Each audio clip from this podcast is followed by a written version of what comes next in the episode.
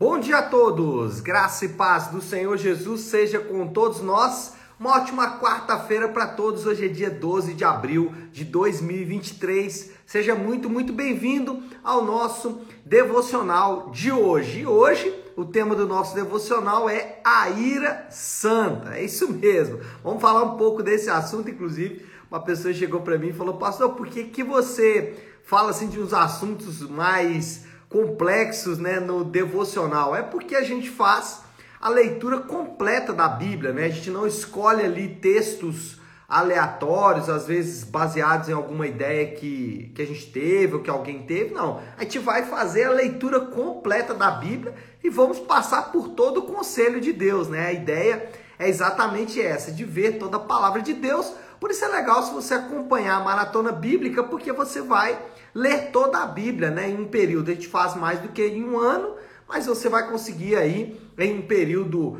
é, determinado, ler toda a Bíblia. Para quem nunca leu, essa é uma bela oportunidade. Então, falando aqui do devocional de hoje, a ira santa, eu quero ler já de imediato o texto, porque depois a gente vai então conversar aí sobre os assuntos relacionados a ele. Ezequiel capítulo 9, versículo 9 e 10. Então, Ezequiel 9, 9 e 10. Diz assim: Ele me respondeu: A iniquidade da nação de Israel e de Judá é enorme. A terra está cheia de sangue derramado e a cidade cheia de injustiça. Eles dizem: O Senhor abandonou o país, o Senhor não nos vê.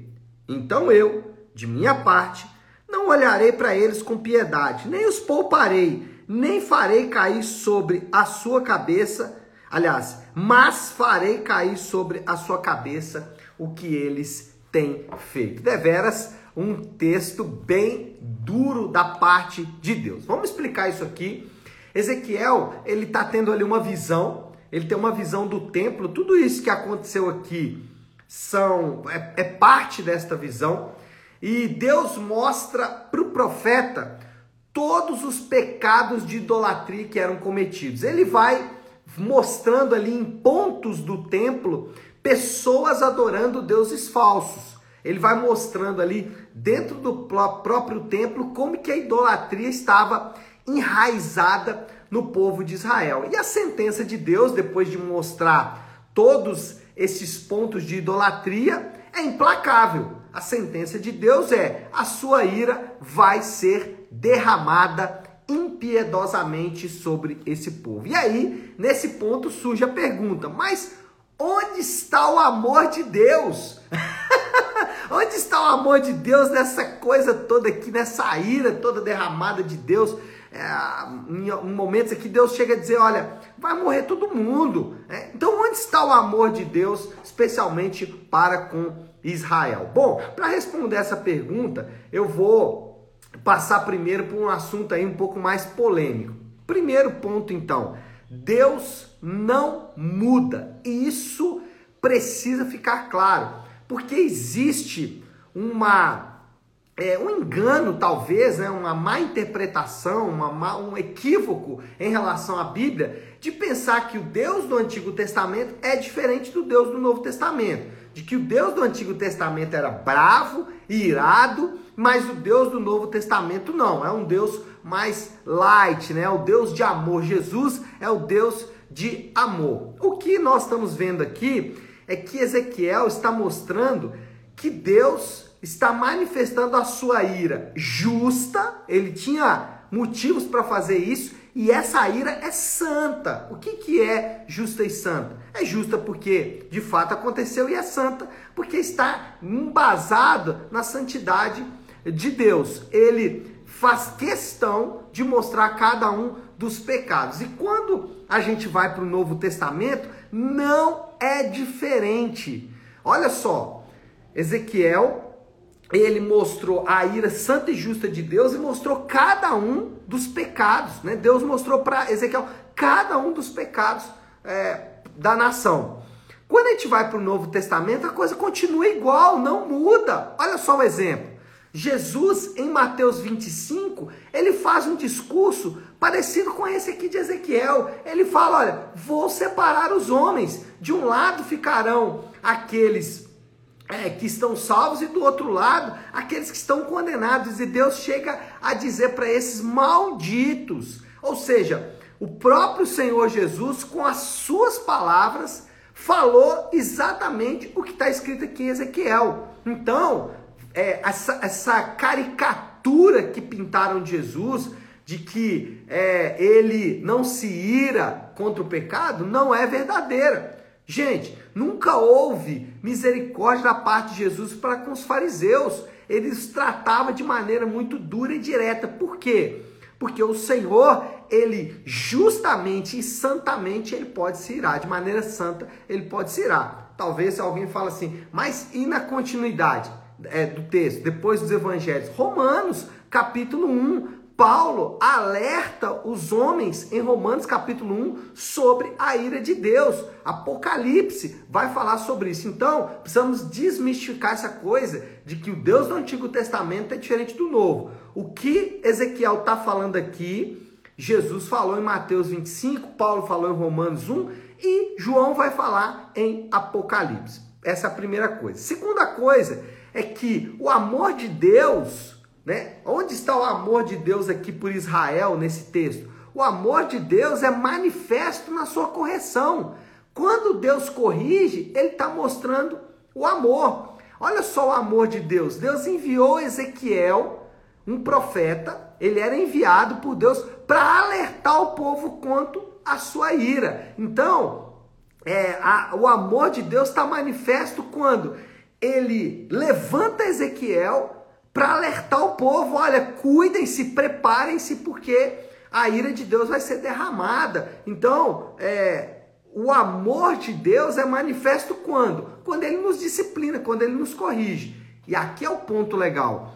Deus, ele vai usar ou você, ou ele vai usar outras pessoas para alertar você. Qual é a ideia aqui? A ideia é que Deus tanto vai usar você para me alertar, como vai me usar para alertar você. Um vai alertar o outro. Mateus 18. O Senhor ensina sobre isso. Ele fala assim: tem alguma coisa com o teu irmão? Vai até ele. Se vê o teu irmão em pecado, vai até ele. Ou seja, a ideia é que Deus criou uma estrutura de correção. E isso mostra o amor de Deus. Agora, veja bem, como nós devemos fazer isso e como nós devemos receber essa correção.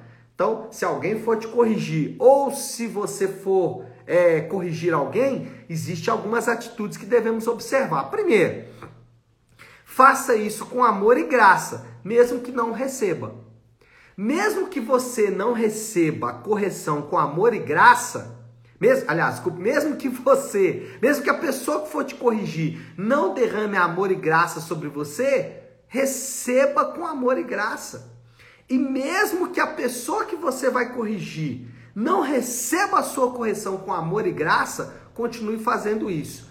Amor e graça são fundamentais na hora de corrigir. O que, que é graça? O que, que é amor? É sempre se lembrar de que você não é diferente, tanto daquele que está te corrigindo, como daquele que você vai corrigir. Então, sempre lembre-se da graça de Deus. É a graça de Deus que nos salva. Ninguém é melhor do que ninguém.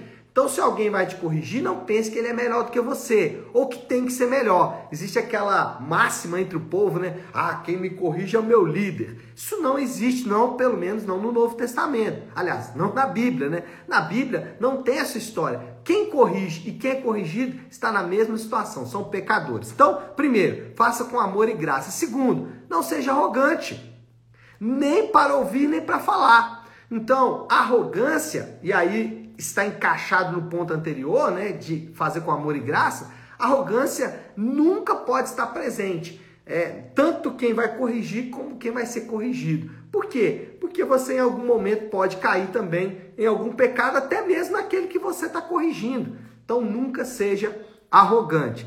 E o último ponto: isso não é natural. Isso não é comum. Ninguém vai se sentir confortável nem em corrigir nem em ser corrigido. Ninguém vai se sentir bem com isso, porque isso não é da natureza do homem. O homem naturalmente vai agir com quê? Com maledicência. O que é maledicência? Falar mal nas costas. Então, naturalmente, o que vamos fazer? Vamos ver alguma coisa errada e falar com outro que não tem nada a ver.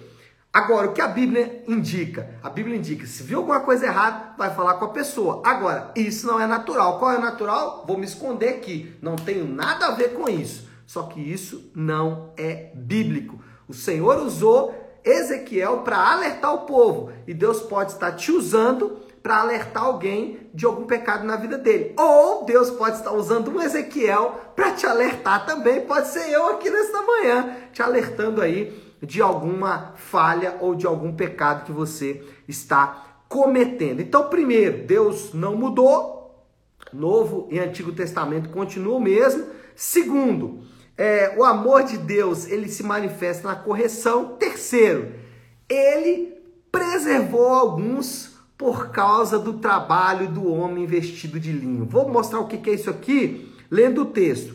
Lemos Ezequiel 10, onde ele fala: Olha, vou derramar minha ira sobre vocês. Agora olha aí o versículo 3 e 4 do mesmo capítulo.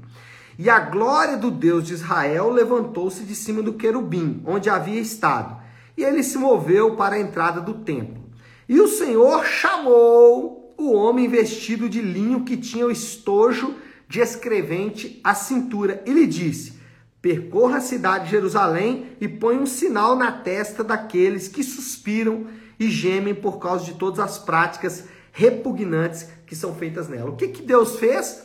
Deus deu ordem para um homem vestido de linho, e linho aí representa justiça, santidade e tal, é, e falou: olha, vai marcar algumas pessoas aí porque elas serão é, preservadas durante esta ira. É, e aí o que, que nós aprendemos? É que nós também, ou os crentes, né, aqueles que estão em Jesus, eles são preservados pelo Senhor Jesus. O trabalho do Senhor Jesus, né, parecido com o trabalho aqui desse homem vestido de linho, é o trabalho de marcar alguns que serão preservados da ira de Deus. Esse é o trabalho do Senhor Jesus. E aqueles que estão nele serão preservados aí desta ira de Deus que vai ser derramada e que está sendo derramada sobre a terra. Quando colocamos em perspectiva o Senhor Jesus, estamos falando aqui de ira e amor, nós nos lembramos que a cruz é o maior símbolo, é o símbolo máximo, é o símbolo supremo de amor. A cruz, ela representa o amor de uma forma única, mas também não podemos nos esquecer que a cruz representa também é o maior símbolo da ira de Deus. A ira de Deus, ela é manifesta na cruz. O amor de Deus e a ira de Deus juntos na cruz ao mesmo tempo. Então, aqui Ezequiel, alguns foram preservados pelo trabalho do homem vestido de linho, né, que é o, o que o texto, como o texto designa esse ser. Isso nos lembra que nós também somos preservados, aqueles que estão em Jesus são preservados por aquilo que Jesus fez na cruz, é, tanto seu amor como a ira de Deus derramada sobre ele ali naquele lugar. Bom, vamos caminhar aí para o fim, já finalizando nosso devocional. Moral da história. A visão do profeta ressalta a realidade e a retidão das obras de Deus. O profeta ressalta que Deus sempre age com retidão e com justiça. O amor de Deus se revela em sua disciplina aos que pecaram. Quanto que a gente vê o amor de Deus aqui? Exatamente na sua disciplina. E nós não podemos esquecer disso, porque Deus vai usar o amor dele quando ele nos disciplinar também. Tanto é, quando nós somos disciplinados, como nós temos que disciplinar. Agora, note, Deus usou Ezequiel. Então, Deus vai usar pessoas para disciplinar você e vai te usar para disciplinar pessoas também. E aí, qual é o desafio do Léo, né? A aplicação final aqui, para a gente já orar por tudo isso que vimos aqui nesta manhã. Bom, ah, o desafio é simples. Permita que o Senhor te corrija. Permita que o Senhor te discipline usando irmãos. deixa Deus usar. Não deixa Deus te usar, deixa Deus usar os irmãos para disciplinar você. Isso é tão bom, é tão gostoso, é tão saudável. Isso é parte do discipulado, parte da comunhão da igreja de Cristo é quando uns disciplinam os outros. Tá certo, meu povo? É hora de orar, não é isso? Vamos fazer? Então, se você puder, pare um instante o que está fazendo e vamos juntos buscar a Deus em oração. Querido Deus, Pai de amor e graça, Senhor, é diante do Senhor que nos colocamos nesta manhã. O Deus que se revela na palavra como um Deus de amor, de justiça, de santidade, um Deus que justamente se ira contra o pecado. E nós reconhecemos, Pai, que por vezes fomos alvos da ira do Senhor, mas o trabalho de Jesus na cruz nos livrou desta ira e por isso nós te louvamos e te agradecemos por isso. De nossa parte, Pai, ajuda-nos, assim como o Senhor usou Ezequiel, ajuda-nos quando o Senhor usar alguém para nos disciplinar, ou quando o Senhor quiser usar a nossa vida para disciplinar alguém. Que o Senhor nos dê graça, porque essa não é uma tarefa natural. Não fazemos isso naturalmente. Naturalmente não é algo que nos agrada, mas ainda assim o Senhor nos dá essa graça. Nós oramos assim, em nome de Jesus. Amém. Amém, pessoal? Bom, então é isso. Nós vamos ficando por aqui. Que Deus te abençoe. Uma ótima, uma excelente segunda, oh, segunda, quarta-feira para todos. Fiquem com Deus.